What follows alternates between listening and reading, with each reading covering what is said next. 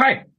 In diesem Teil äh, unseres Podcasts erfährst du, was passiert, wenn du dich bei einem Angriff verteidigst. Und wie du da auf der juristisch sicheren, und du siehst, wie ich Gänsefüße in die Luft mache, Seite bleibst. Du wirst überrascht sein, welche Mythen und welche Fakten es in diesem Bereich tatsächlich gibt. Also bleib dran.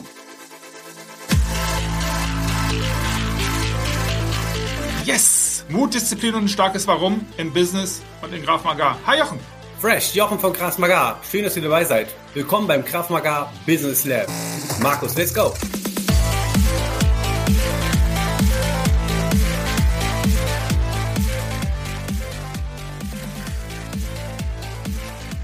Bevor wir Let's Go, ja, ich weiß, das ist kein Englisch, hier ein rechtlicher Disclaimer. Das hier ist keine Rechtsberatung, gar keine Rechtsberatung. Alles, über das wir hier sprechen, fußt auf Erfahrung vom Jochen und auf dem Vergangenen. Das bedeutet, es ist keinerlei Ausdruck auf die Zukunft. Wenn du eine Rechtsberatung brauchst oder eine haben willst oder die hier erwartest, dann ist jetzt ein guter Moment.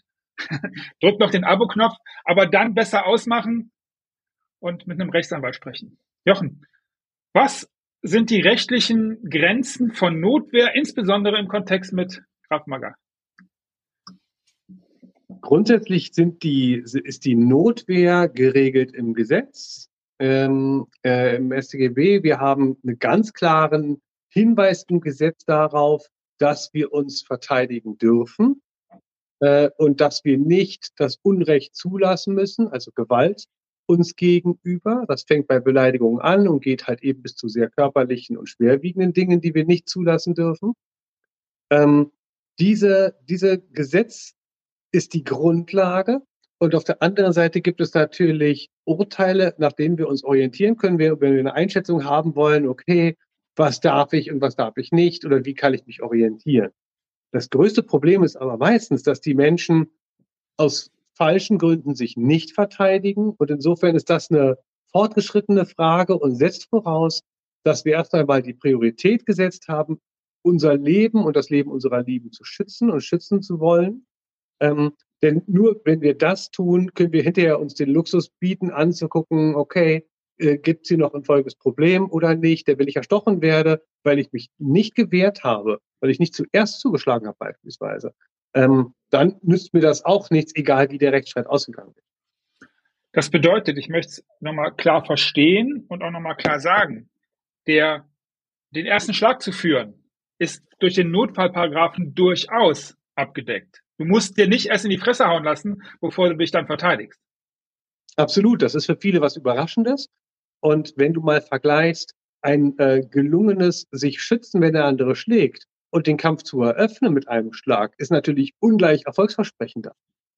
Äh, und ähm, Kämpfe auf der Straße oder bei Gewaltverbrechen sind meistens kurz und hart und der Erste, der was abbekommt, hat verloren. Es geht also nicht darum, wer der Bessere ist. Das heißt, es ist unheimlich wichtig, klug zu agieren, also sich komplett zu entziehen oder ähm, zuerst zuzuschlagen. Und der, genau wie du sagst, der Notwehrparagraph sagt nämlich, ähm, eine, eine, ähm, ne, wenn ich jemanden verletze, macht, ist das eine strafbare Handlung, außer ich komme einem bevorstehenden, unmittelbar bevorstehenden Angriff zuvor oder er ist gegenwärtig oder andauernd. Das heißt, auch bevor er mich erschossen hat, darf ich mich wehren, was ja Sinn macht, denn wenn ich sagen müsste, er müsste erst mal abdrücken, das wäre ja blöd. Ja. Was passiert, rein hypothetisch, keine Rechtsberatung, wenn ich meine Selbstverteidigungstechniken, meine Graf-Maga-Techniken falsch anwende und meinen Angreifer verletzen, verletze? Was passiert dann? Muss ich dann ein schlechtes Gewissen haben? Werde ich dann eingelocht? Weiß das keiner? Also die, die, erste, die erste zu klärende Punkt, finde ich, wäre, und da gibt es schon unglaublich unterschiedliche Dinge und auch viele Mythen, was ist denn erlaubt? Ja, also grundsätzlich ist es das ähm, mildeste Mittel, was zum Erfolg führt, darf ich einsetzen, um den Angriff zu unterbinden. Ja, ich kann zum Beispiel eine Tür schließen. Oder ich kann ihn zurückschubsen mhm. und äh, wegrennen. Jetzt ist das so, ähm, wann ist der, wann ist die Verteidigung falsch? Es gibt beispielsweise das Problem des Notfallexzesses, dass ich also nicht aufhöre, auch wenn der Angriff nicht mehr gegenwärtig oder drohend ist. Ich höre aber nicht auf, ähm, weil ich in Rage bin. Das ist ein Problem. Das ist übrigens auch ein ernstes Problem, wobei es aber auch so ist, das Notwehrrecht in Deutschland ist ähm, für den Verteidiger vorteilhafter, als es in vielen, vielen anderen Ländern ist. Also es wird mhm. gerne mal gesagt, man darf ja nichts oder so und so. Oder würde ich wirklich vorsichtig sein. Ich habe das Gefühl, man darf was. Und mhm. das, dazu will ich auch auf jeden Fall auch anregen und bitten. Ähm, die Subjektivität wird einbezogen. Also reicht es, wenn eine Frau mit der flachen Hand zuhaut, wenn der Mann ein Messer hat, würde man sofort sagen, nein. Äh, ich habe mal gehört, ein Knie in die Schritt, dann bist du gleich im Knast, das ist Blödsinn. Ich muss das machen, was zum Erfolg führt. Und die Justiz bezieht ein, dass du nicht in einer so souveränen Ausgangslage bist, dass du ganz genau dosieren kannst, was zu viel und was zu wenig ist. Trotzdem, wenn das Ding vorbei ist, nochmal zurückzulaufen und zuzuschlagen oder immer weiter rumzulatschen auf den Typen, wenn man es geschafft hat, wollen wir auf jeden Fall von abraten. Das ist dramatisch und falsch. Ansonsten würde ich erst aufhören, wenn mein Gegenüber wirklich kampfunfähig ist oder ich fliehen kann. Ja. Leute, um nochmal eine Sache klarzustellen. Ja, ich bin sicher, wenn ihr das jetzt hört oder seht, der ein oder andere wird andere Erfahrungen gemacht haben, der ein oder andere wird den speziellen Einzelfall gehabt haben, wo es genau andersrum war. Und das ist uns auch alles klar. Uns geht es hier um eine, um eine grundlegende Idee dessen, was möglich und was auch in der Rechtsprechung wahrscheinlich in den allermeisten Fällen passiert. Und na klar, bestätigen genau diese Ausnahmen die Regel und die sind dann auch alle kacke oder positiv, je nachdem, von welcher Perspektive man das sieht. Darum geht's hier aber nicht. Das heißt, wir wollen jetzt hier nicht äh, irgendwelche Spitzfindigkeiten ausfindig machen, sondern wir möchten einfach den Leuten sagen, und das ist uns beiden, glaube ich, sehr, sehr wichtig, auch kannst du gleich auch gerne noch was zu sagen. Leute, habt keine Sorge, habt keine Angst und verteidigt euch. Wartet nicht, bis ihr auf die Fresse kriegt, weil dann kann es schon viel zu spät sein, insbesondere wenn da noch Waffen im Spiel sind.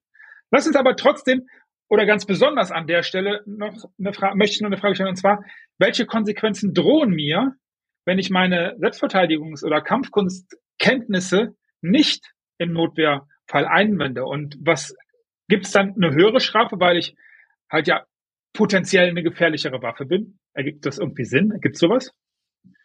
Das ist, das ist nicht meine Einschätzung. Ähm, okay.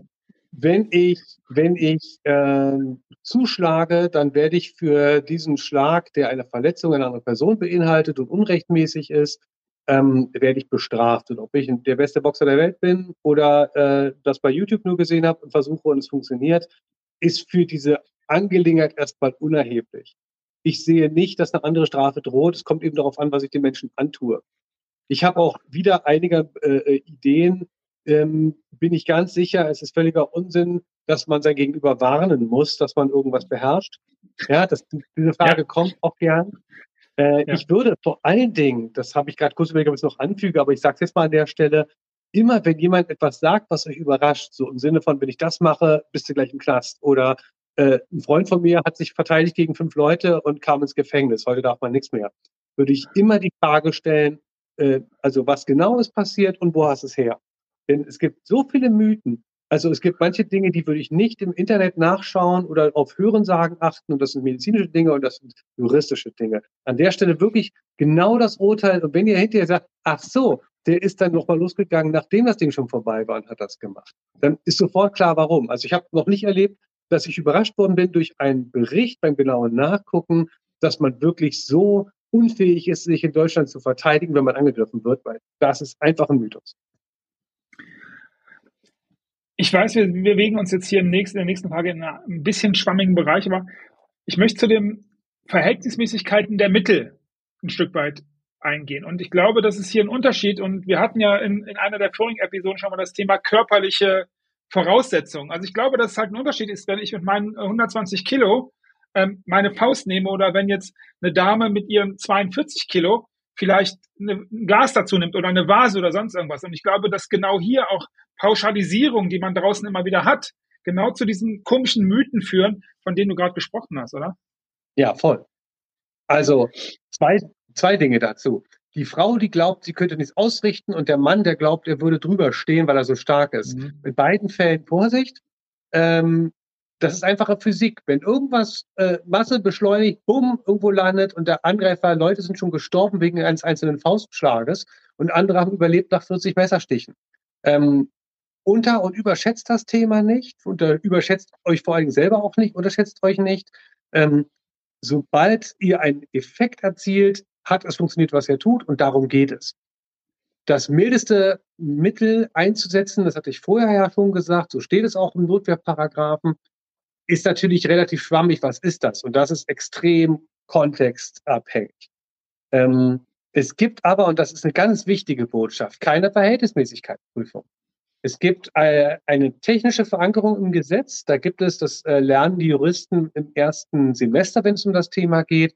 Es gibt so einen Paragraphen, da geht es um einen Mann, der im Rollstuhl sitzt. Kinder vergreifen sich auf seinem Grundstück, äh, pflücken die Kirschen von dem Baum und er erschießt die Kinder, weil er nicht imstande war, die Kinder sich zu schnappen und in die Ohren zu ziehen.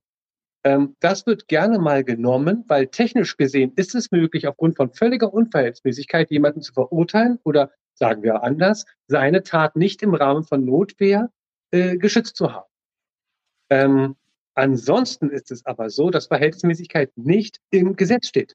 Das mildeste Mittel, oh, was ist das, kommt eben darauf an. Wenn ich vor lauter Angst und die Subjektivität wird einbezogen, zuschlage, der fällt auf den Boden und ist tot, äh, wenn ich mit einer illegalen Waffe durch die Gegend laufe, dann ist das eben eine andere Kiste. Ja, oder wenn ich die Waffe ziehe bei dem leisesten Signal. Aber noch einmal, ich muss mich verteidigen und es gibt nicht die klassische Prüffolge, wenn man sagt, hätte ein milderes Mittel auch gereicht. Ja, aber man muss dabei einbeziehen, das kann der Person nicht immer klar sein, weil keiner von uns, übrigens auch ich nicht, wenn ich in einer Notwehrsituation bin, stehe total über die Dinge und reagiere wie eine Maschine. Wir sind alle Menschen, wir sind aufgeregt und wir haben uns das nicht ausgesucht, also verteidigt euch äh, und nutzt das, was ihr habt und entzieht euch. Ja, Leute, wir wissen, das ist ein kontroverses Thema und da gibt es kein richtig oder falsch, wie so in so vielen Bereichen. Und deswegen ist jetzt hier eine gute Möglichkeit, das mit dem Abo zu machen oder wenn du mit dem Jochen oder auch mit mir, aber vor allem mit dem Jochen, weil er der Experte ist, darüber sprechen möchtest oder vielleicht zu ihm ins Training möchtest oder sonst irgendwas, ist ein guter Moment, Kontakt mit ihm aufzunehmen, wie du das machen kannst, befindest in der Beschreibung. Und wenn du da eine andere Meinung zu hast, dann lass uns auch das da gerne wissen. Danke fürs Zuhören. Danke dafür, dass du diese, mit diesen Dingen da draußen unterwegs bist und dir die Idee machst und die Klarheit hast, dass das, was du schützenswert findest, dass das, was für dich einen Wert hat, und das sind im Normalfall Menschen, das sind vielleicht ein paar Tiere, denen kannst du helfen damit, dass du genau das im Kopf hast. Danke fürs Zuhören. In der nächsten Folge, das ist nämlich eine, eine Sache, die wir bekommen haben, ein Wunsch, sprechen wir über den, ich mache jetzt bestimmt einen Fehler, Jochen, du kannst reinspringen, wenn ich das falsch über den Cooper Color Code werden wir beim nächsten Mal sprechen. Die einzelnen Awareness-Situationen, so will ich es mal übersetzen. Danke, dass ihr dabei wart. Bis nächste Woche. Tschüss. Macht's gut.